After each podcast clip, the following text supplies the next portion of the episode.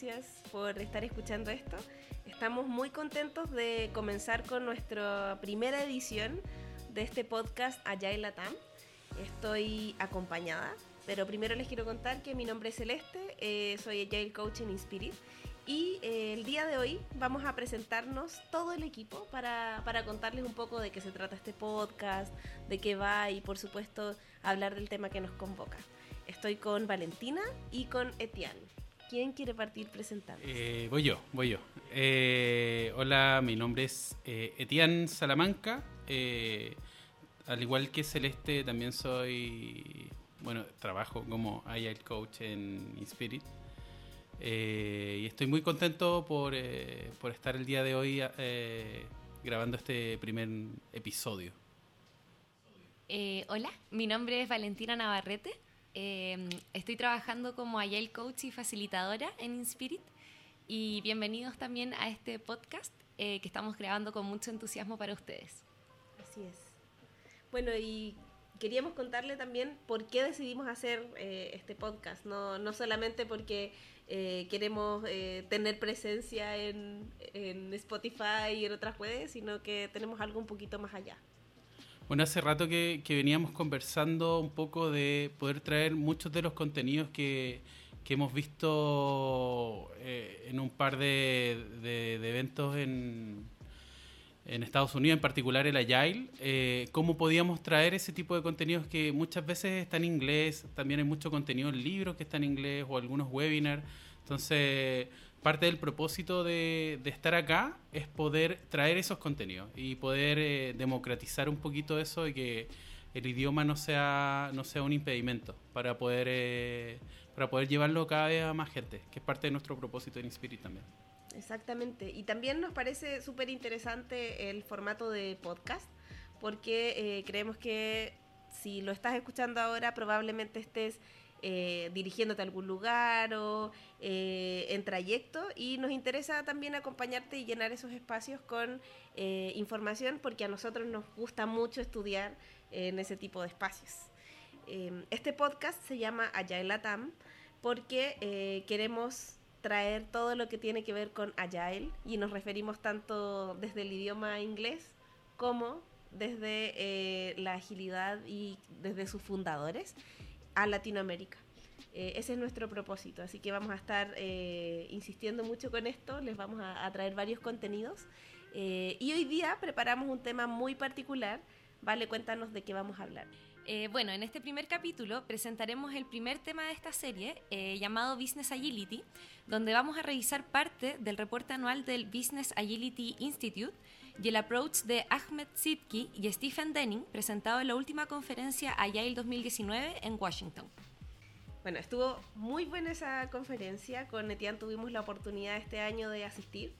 Eh, creo que es un espacio tremendo para aprender. No sé, ¿cómo viste tú que lo pasamos este año? Sí, este era el segundo año en que íbamos con Celeste y a mí la verdad me, me, me, me impresiona mucho la conferencia, eh, aunque, no sé, aunque ir por un segundo año igual hay ciertas cosas que uno sigue encontrando, por ejemplo, la cantidad de personas que asisten, me gusta mucho la humildad de muchos de los expositores, eh, no sé, tú te sientas eh, en un sillón a conversar con alguno de ellos, no tienes ningún problema en entregarte algún contenido, ayudarte con algún desafío que estás teniendo, me parece que los temas son muy, muy interesantes.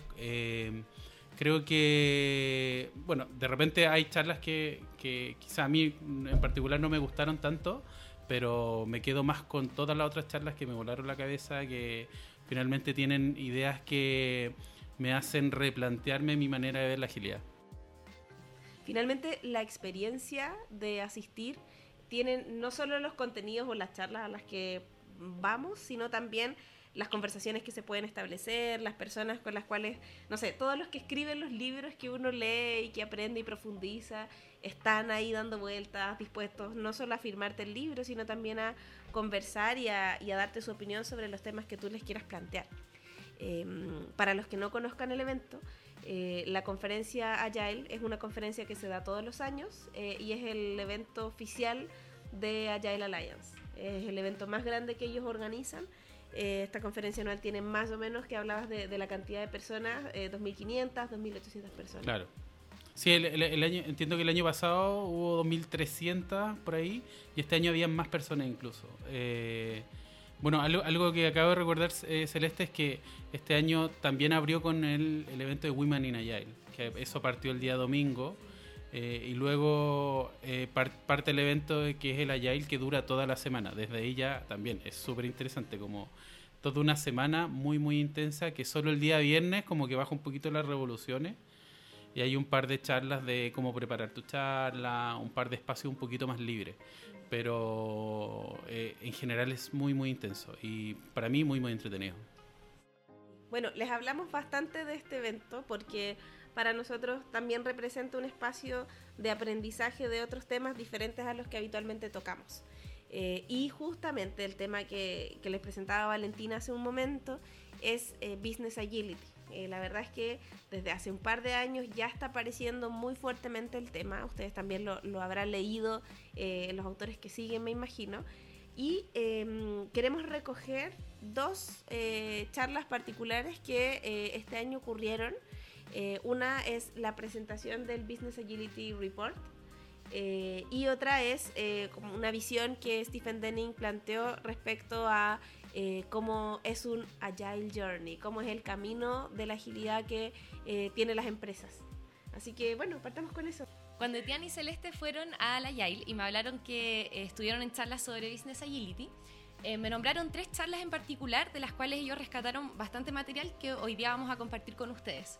Uno es eh, Business Agility Behind Riot, que es la experiencia de Ahmed con esta empresa de juegos. Eh, ahí los chicos... Riot Game es la de League of Legends, como si alguien no la tiene un poquito más mapeada. Yo jugué LOL. Ah, tú jugaste LOL. Bueno, la, la empresa de LOL eh, tiene un gran caso de Business Agility. Sí. Eh, bueno, el segundo, la segunda charla es Business Agility Report. Sí. Esa es, eh, la presenta, ¿cómo se llama el La, autor? la presenta Ivan Leyburn y Sally Elata. Esta, ellos la suelen presentar todos los años. Bueno, nosotros hemos, do- hemos ido dos años y la hemos visto. Eh, más que nada te, te presentan el reporte de en qué está Business Agility. Más adelante vamos a profundizar un poco más sobre eso. Mm. Super. Y la tercera charla, que es de Steve Denning, es Mapping the Agile Journey. Sí. En esa charla en particular, eh, ya vamos a contar un poquito de, Sí, va- vamos a empezar. pues. del tema sabroso detrás, pero en esa charla eh, Stephen Denning eh, da un repaso por eh, qué no es Agile Mindset. Y él dice, bueno, eh, para empezar a mapear este camino de la agilidad en las empresas, lo más importante es entender qué es un Agile Mindset eh, y lo describe. Él da su descripción particular, así que eso también veremos. Y vamos a comenzar con el Business Agility Report. ¿Les parece? Sí. Sí, el, como, como les comentamos, el Business Agility Report se lanza hace varios años, so- sobre todo cuando se empezó a generar el tema, eh, y nos muestran un poco en qué están todas las industrias, en qué están todas las compañías que dicen estar eh, empezando con el Business Agility. Eh, si es que hay algunas que están empezando a gatear, de hecho ellos tienen una especie de indicador donde hablan de que alguien está empezando a gatear, eh, alguien todavía no gatea, que alguien está caminando, eh, que alguien ya corre o que alguien ya vuela. Sí, ese índice de madurez también es, si, si les suena el Agility Health, el, los radares estos de, de assessment, de cómo es el estado de la agilidad en tu organización, ellos hacen en conjunto, la compañía de Agility Health con el Business Agility Institute, desarrollan este, este reporte. Entonces, ese nivel de madurez, de gatear, caminar, correr, etcétera, eh, es parte de cómo ellos evalúan distintas prácticas en las organizaciones. Sí, en particular es súper interesante este año porque de hecho a nivel de Sudamérica se incluyeron varios datos, como subió mucho más la gente que empezó a responder eh, en Latinoamérica, eh, que eso no pasa siempre, de hecho suele pasar en, el, eh, en otros reportes que hay, que hay mucha presencia americana y mucha presencia de Europa, pero no siempre está como qué es lo que está pasando en Latinoamérica, que si bien empezamos unos años después, eh, igual hoy en día se están haciendo cosas muy muy interesantes. Bueno, parte de las tres industrias top que aparecen ahí eh, son la industria de la consultoría, del retail y de TI, de las tecnologías de información. Ellos aparecen como más dominantes en este reporte. eh, aparecen varios temas súper, súper interesantes. Sobre todo de, eh, se le da un poquito más de foco a la agilidad estratégica y al growth mindset, que ya cada vez aparece más presente dentro de, la, de las charlas del Agile. Más adelante lo vamos a conversar un poquito, bueno, que se le, lo, habló un poco de la charla de Stephen Denning, que el growth mindset, el agile mindset está súper, súper presente. Eh, de hecho, Steve Denning dice que si, eh, si no tengo el growth mindset, los beneficios de la agilidad no fluyen dentro de mi organización. Entonces, eso tenemos que tenerlo muy, muy presente.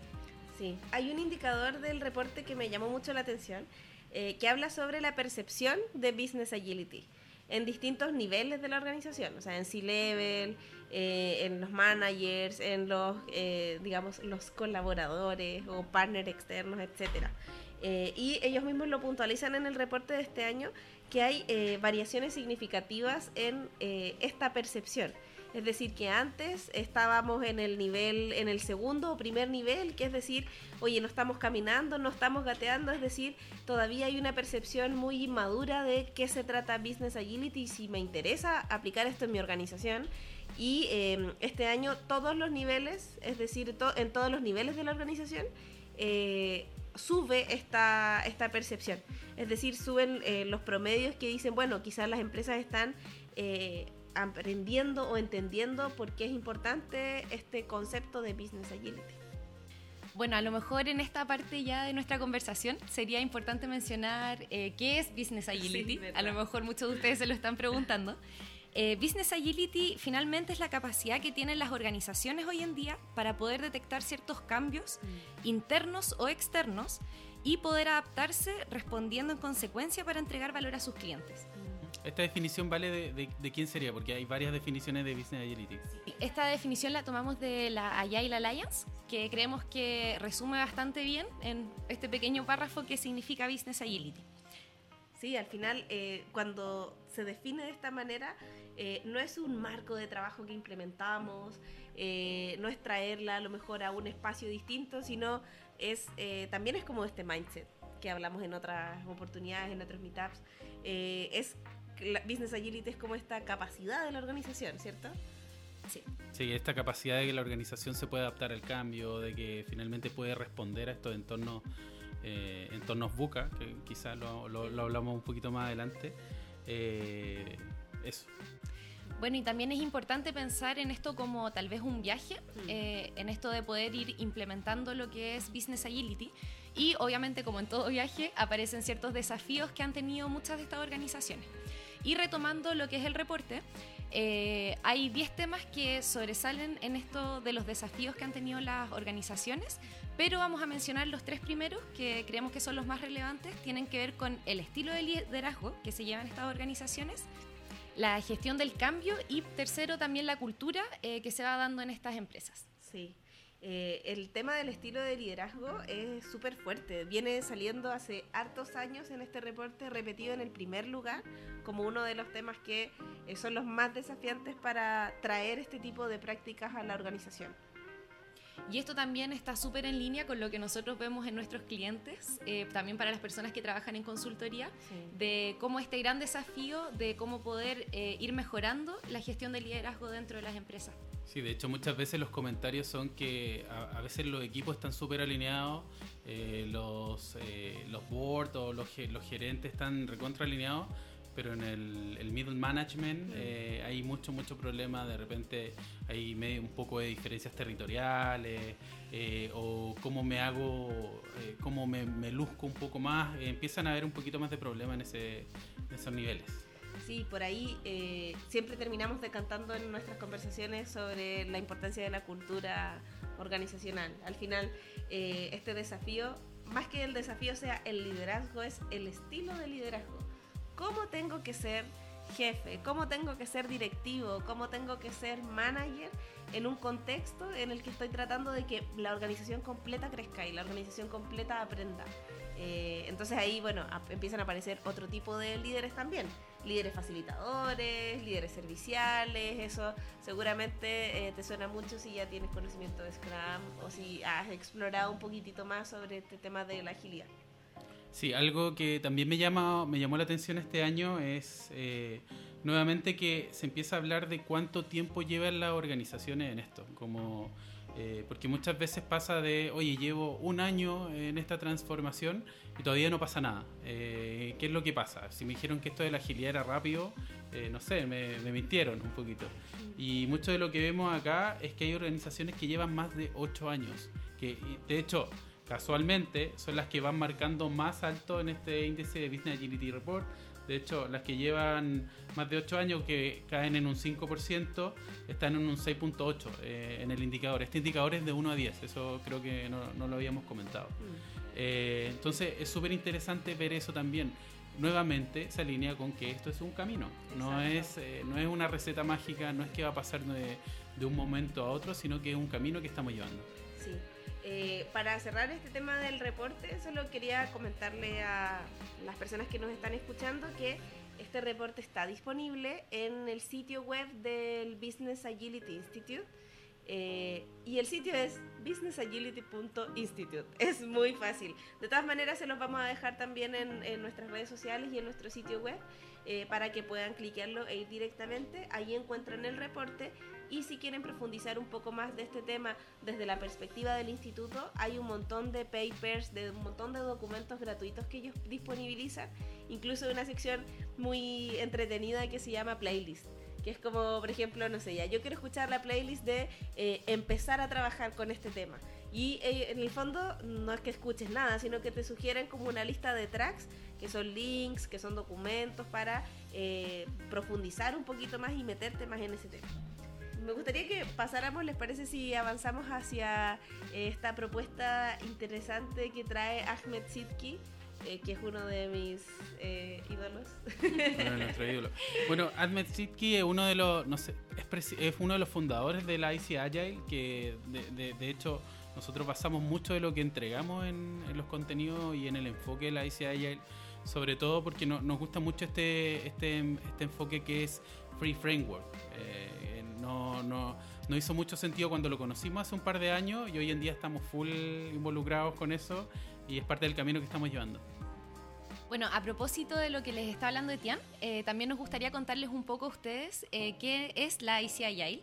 Eh, la ICII es un organismo mundial líder eh, tanto para certificaciones y acreditaciones en cuanto a agilidad.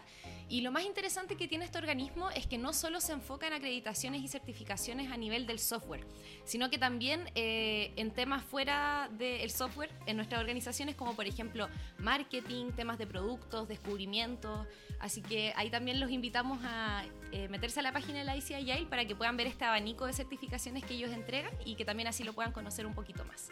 Sí, bueno, y Ahmed Sid, que además de ser el fundador de IC Agile, él es el encargado de Business Agility en Riot Games, eh, que es eh, la compañía que hace el LOL, básicamente. Claro, que lo, habíamos comentado un poquito antes. Eh, y es súper interesante porque ellos tenían un proyecto súper super ambicioso este año de, de, llevar las finales del campeonato del, del League of Legends y empiezan a mezclar varios elementos desde, no sé, tener un dragón con realidad virtual en un lado, hasta crear un grupo de K-pop que, que, con skins virtuales dentro del juego. También mezclado con que habían algunos álbums donde lo apoyó alguien que había ganado un Grammy hace poco. Eh, y se la jugaron por eh, ocupar el marco de Business Agility, este, este circulito que aparece, que ahí, ahí también les podemos entregar un poquito más de información más adelante. Eh, y se la jugaron por eso y ya hablan de su experiencia en esta charla. Sí, eh, además de tener estos elementos atractivos que les contaba Etienne de El Dragón, nos mostraron todos esos videos increíbles de la experiencia que generaron. Eh, en esta fue la primera charla donde nosotros nos topamos con un concepto que el otro día les compartimos en nuestro Instagram también, que se refiere a este cambio copernicano en la forma de hacer negocios. Eh, suena muy, eh, no sé, como especial, como tiene un nombre medio, medio extraño, pero a lo que se refiere en concreto es que así como en algún momento la humanidad creía que eh, la Tierra era el centro del universo y que todo giraba en torno a la Tierra, Copérnico dijo, bueno, esto no es tan así, y trae como la, la, teoría que nos sigue hasta el día de hoy, Em, a eso se refieren con este cambio copernicano, que en el fondo es un cambio de paradigma tan importante de pasar de que la empresa está al centro de todo lo que hacemos y en vez de eso sacamos a la empresa del centro y ponemos al cliente al centro. Si bien hace bastante tiempo venimos hablando de diseño centrado en el humano, diseño centrado en el usuario, eh, estas empresas customer centric, eh, ellos traían esta conversación porque era como, bueno, no solamente lo es en la teoría, lo es en la realidad. Y dentro de su charla desarrollan el cómo lo hacen en cada uno de los momentos de, eh, desarrollo de sus productos. Tanto así que nos contaban un poquito de su propósito. ¿Te acuerdas de Sí, hablaban del propósito de que querían ser la, creo que querían ser la compañía que más se enfocara en el jugador, que, que más deleitara a este jugador. De hecho, justo a propósito de eso, estaba viendo que ellos ponen primero al jugador, después a Riot, que, es la compañía, después ponen el equipo y después viene el individuo. Es decir, nuevamente aparece este, este concepto de customer obsessed, como de que estoy obsesionado con mi cliente, pero llevándolo a la realidad, no como muchas veces se dice de, oye, no, me importa mucho el cliente, sino que aquí se lo toman súper, súper en serio. Y hay otra frase que me gustó mucho, que ellos hablaban de que si tú no te enfocas en el cliente, alguien más lo va a hacer por ti. Alguien más lo va a hacer si es que tú lo dejas de lado, alguien va a tomar esa posta y va a empezar con eso. Eh, bueno, a mí me gustaría también preguntarle a ustedes, chicos, eh, si es que ellos contaron sobre alguna práctica, alguna acción en concreto para poder llevar a cabo este objetivo de ser la compañía que más se enfoca en el jugador. Sí, lo tenían bien estructurado, la verdad. Eh, esta charla tenía hartas herramientas y ellos muestran un diseño que también lo pueden encontrar en el Business Agility Institute, eh, que es un marco que tiene al cliente al centro y desarrolla toda su estrategia en torno a tres vértices. Uno es liderazgo, el otro es los individuos y el otro es las operaciones. Claro, que estos son los dominios de Business Agility. Exactamente. Entonces, por ejemplo, ellos dicen, bueno, a nivel de liderazgo, nuestra primera capa de acción es el board, ¿cierto? El board de nuestros directores. En el caso de las operaciones, nuestra primera capa va a ser, van a ser los partners, porque finalmente el negocio eh, de Riot Games tiene mucho que ver con estos influencers, con las personas que los ayudan a llevar eh, este tipo de, bueno, sus juegos, sus jugadores, eh, más allá a, una masa. Y por otro lado, respecto a los individuos, se habla de la fuerza de trabajo. Es decir, aquí aparecen los colaboradores de, Riot Games como eh, parte protagonista de, eh, de también llegar a, este cliente y de poner a este cliente al centro. Entonces ahí, bueno, sobre eso desarrollaron una serie de elementos que tienen que ver con, em, bueno, la fuerza de trabajo, el board y los partners, y empiezan a puntualizar eh, algunos temas concretos. Por ejemplo, te nombro los de liderazgo.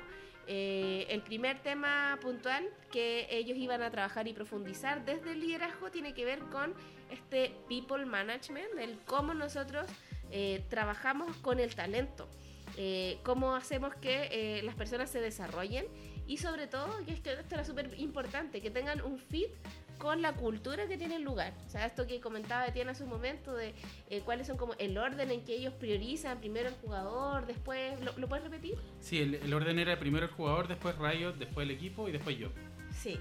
Entonces, todo eso, eh, cuando ellos hablan desde el liderazgo, tienen que hacer que las personas lo incorporen y, sea parte de, que, de quienes son también. A propósito, justo a propósito de eso, me, me, aparece una frase que anoté que en la charla que no puedo construir business agility en un sistema transaccional. Mm. Que es decir, donde yo espero algo si me entrega algo. O sea, o sea te entrego algo, pero si me entregas tú algo.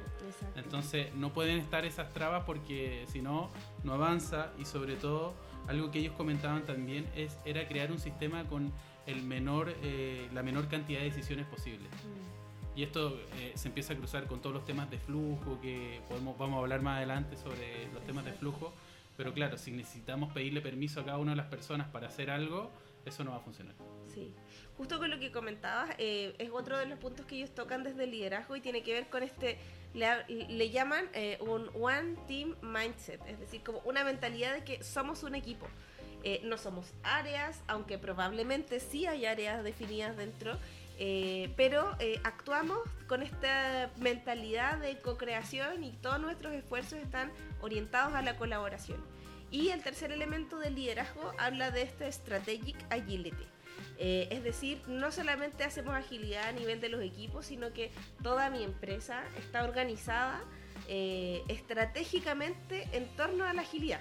Eh, que requiere que obviamente estos líderes también comuniquen claramente, adapten su estrategia, empoderen a los equipos, identifiquen oportunidades, etc. O sea, ahí es como profundizar. Solamente hablamos un poquito del liderazgo, pero realmente el modelo que ellos plantean eh, y también el, modelo que en el fondo eh, ejecutan desde el Business Agility Institute es súper poderoso. Sí. Algo que, que, que, empieza a aparecer de a poquito en la conversación también, que creo que venía un poco cruzado ahí, era hablar un poco de output y hablar un poco de outcome. Mm. Cómo, cómo hacer esa distinción entre un output que es algo producido o entregado a una audiencia y un outcome que cuando ya empezamos a hablar de cambios de comportamiento esperados. Y cómo finalmente, de hecho, lo de Business Agility está muy, muy anclado en outcome. Muy, muy fuerte en que queremos cambios de comportamiento. No solo queremos una métrica vanidosa, sino que queremos que pase algo más que eso. Sí, bueno, con Valentina hemos estado en varias oportunidades eh, compartiendo estos temas, así que me gustaría que pudieras contarles a los demás eh, respecto a cuál es la distinción entre output y outcome, que se habla un montón, pero bueno, de repente solo repetimos conceptos, entonces para contarle también a, nuestros amigos. Eh, bueno, hablar un poco de la experiencia también como desde el mundo más de la consultoría, de lo que hacemos con otros clientes. Eh, cuando hablamos de los outputs, finalmente son documentos, herramientas que nosotros les dejamos a ellos, físicas pueden ser. Eh, pero cuando nosotros nos empezamos a enfocar en los outcomes, estamos hablando ya de cambios, eh, tanto en la forma de cómo se llevan las cosas, cómo se llevan las relaciones dentro de una organización. Y es aquí donde hay que hincar el diente, por decirlo de alguna manera, si es que queremos realmente ver estos cambios, eh, sobre todo si estamos hablando de temas ya tan avanzados como Business Agility en nuestras empresas. Sí, al final, cuando buscamos este cambio de comportamiento, yo no no le digo a mi equipo, necesito que me hagas la aplicación de transferencias. Lo que les digo es, eh, el cambio de comportamiento que quiero es que mis clientes no ni se den cuenta que esto es un problema, el tema de las transferencias.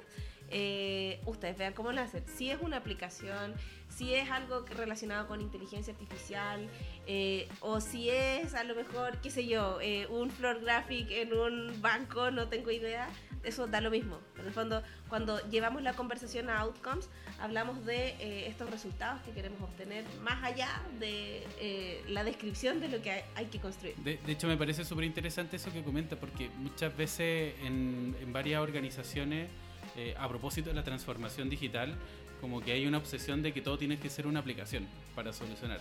Cuando muchas veces se solucionan con conversaciones, se solucionan las cosas con que hay un paso que ya no hacemos, hay un documento que le, sacamos ciertos elementos o le agregamos. Entonces es muy, muy interesante empezar a pensarlo. Si es que somos como eh, outcome, drive, outcome driven o estamos manejados o perseguimos los outcomes, eh, finalmente que podemos encontrar soluciones en muchos lugares.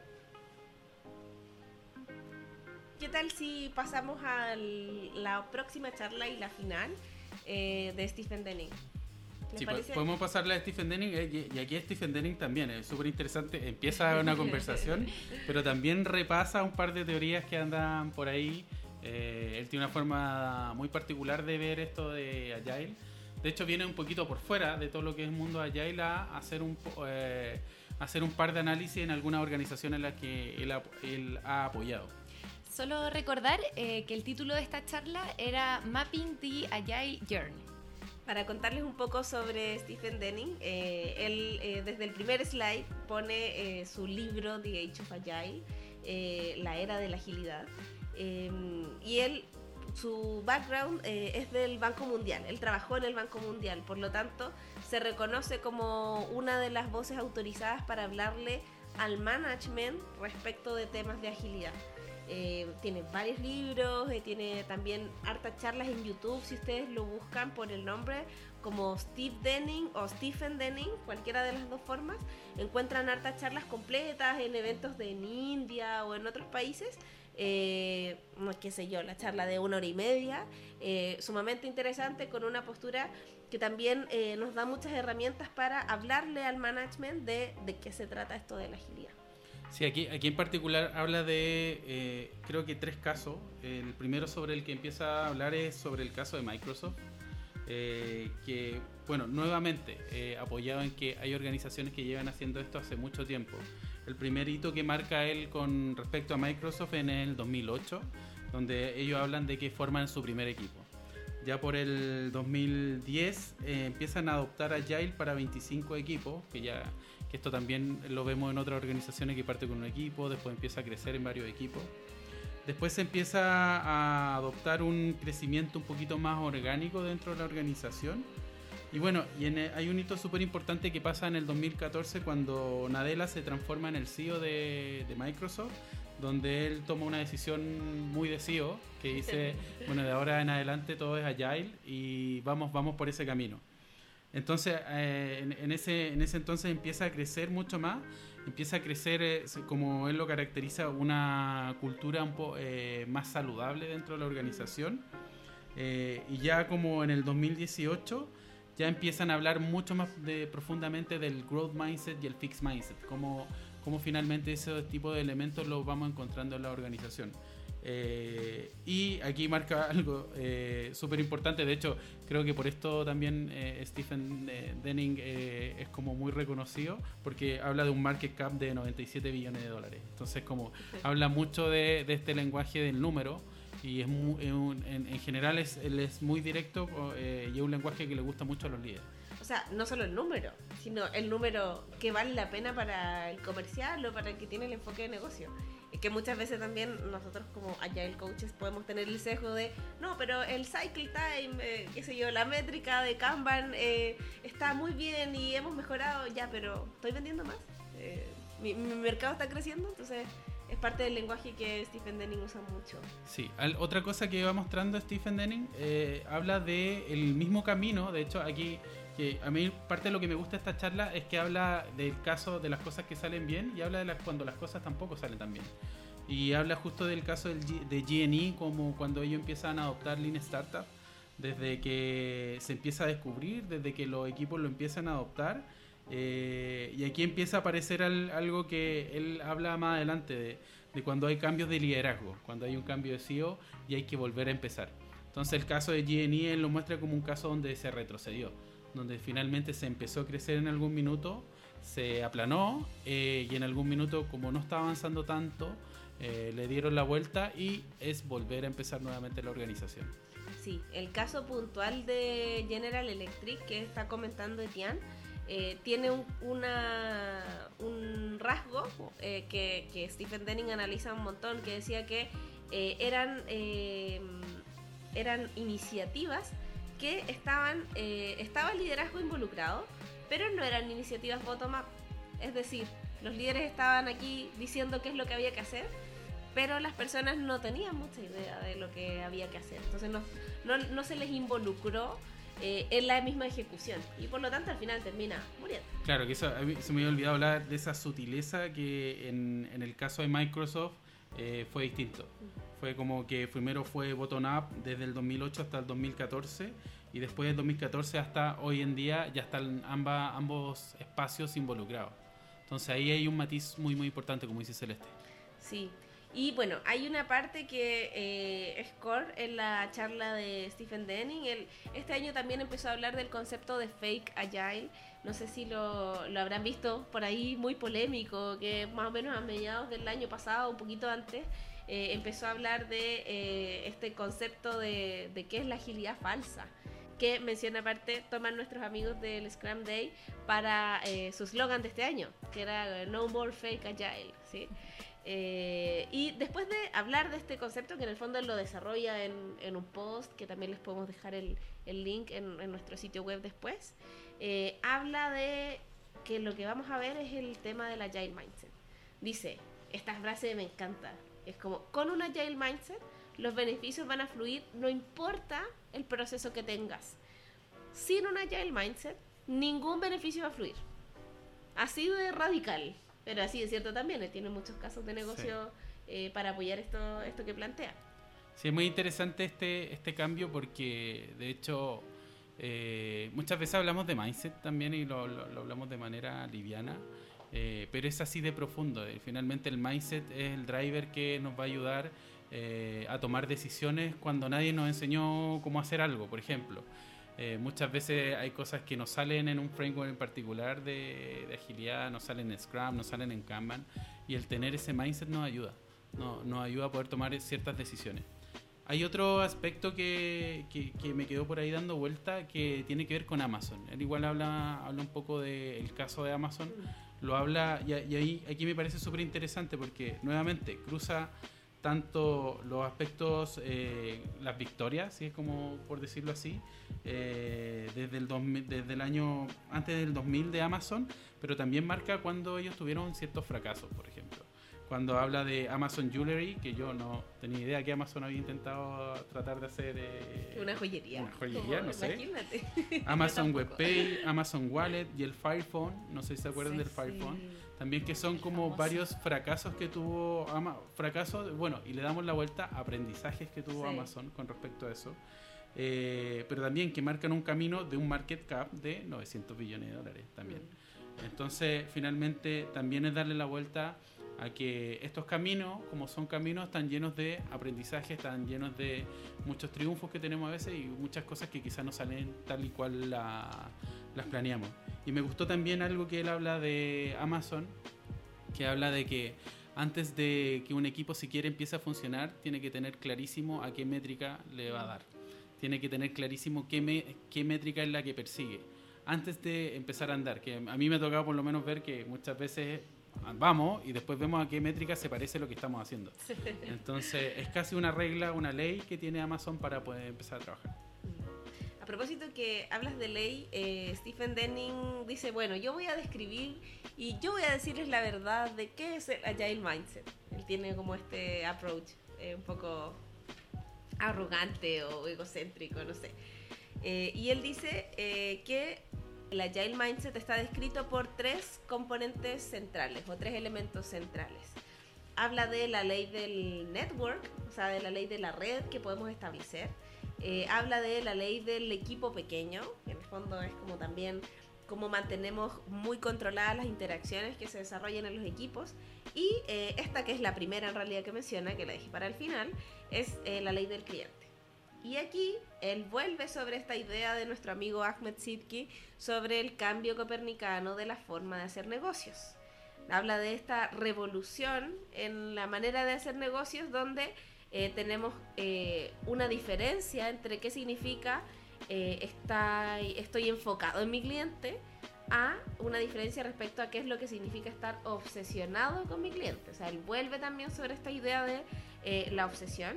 Em, y pone como un tipo como cómic que dice algo así como eh, nuestra primera prioridad es agregar valor al cliente, pero solo con eh, los procesos que tenemos y solo con nuestras limitaciones y solo con eh, los constraints que en esta organización existen. Hay, hay una frase que me parece súper interesante que él habla de que los resultados financieros son el resultado, no la meta. Mm. Que es como para no perder ese norte de ¿Cuál es, cuál es mi resultado? ¿Cuál es, ¿Qué es lo que busco yo? ¿Busco el cliente? ¿Busco esta obsesión al cliente? ¿O quiero el resultado económico? Sí.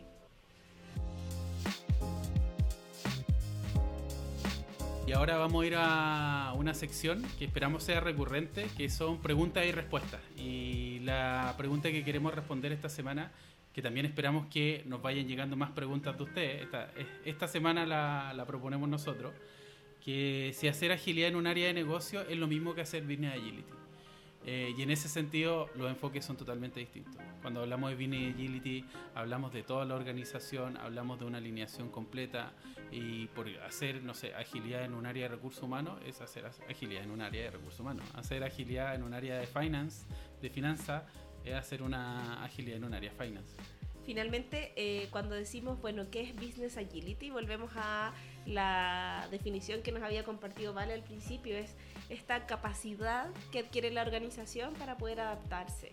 Eh, probablemente, como hablamos del apellido agility, tenga que ver con herramientas ágiles, pero también puede integrar otro tipo de herramientas. Al final acá hablamos, como les decíamos, de esta capacidad. Es como que toda la organización adquiriera un mindset ágil, finalmente. Claro, y ahí nuevamente les recomendamos el documento de los dominios de Business Agility. Eso, eso les va a ayudar un montón a tener todo, esta, todo esto claro de cómo funciona y también el Business Agility Report, nuevamente.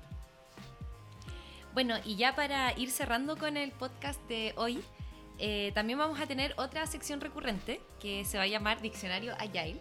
Eh, también ustedes pueden dejar alguna de las palabras que no conocen y que les gustaría estar escuchando nuestros podcasts en nuestras redes sociales. Eh, pero hoy día les traemos la palabra cuando nosotros hablamos sobre entornos buca. ¿Qué son estos famosos entornos buca en los que hoy en día se están moviendo las organizaciones? bueno, buca es un acrónimo utilizado para poder describir la volatilidad la incertidumbre, la complejidad y la ambigüedad en las que hoy en día se mueven las organizaciones. Sí, es súper importante, o sea, está muy usado el concepto hoy en día de estos entornos buca. Este concepto tiene un origen militar, no, sé si, lo, sabían, pero es un acrónimo que se empieza a adoptar en el ejército y luego eh, se empieza a masificar dentro de muchas charlas y dentro de algunas organizaciones para explicar un poco el mundo en el que estamos viviendo. Bueno, ya llegamos al final de nuestro primer capítulo de Agile Latam y queremos dejarlos invitados a que nos sigan eh, y comentemos eh, este capítulo y otras cosas más en nuestras redes sociales. Nos pueden buscar en LinkedIn o en eh, Instagram también como Inspirit Latam. Y si quieren también pueden ir a nuestro sitio web porque ahí vamos a tener en www.inspiritlatam.com una sección llamada podcast donde van a poder revisar todo este doble clic del capítulo, los links, los documentos a los que hicimos referencia y un poquito más de detalle de lo que estuvimos conversando el día de hoy. Eh, también vamos a colgar en nuestro Instagram eh, nuestras preguntas eh, para el próximo capítulo. Vamos a recibir sugerencias de los temas que quieran hablar y las palabritas que les gustaría ver en el diccionario Agile.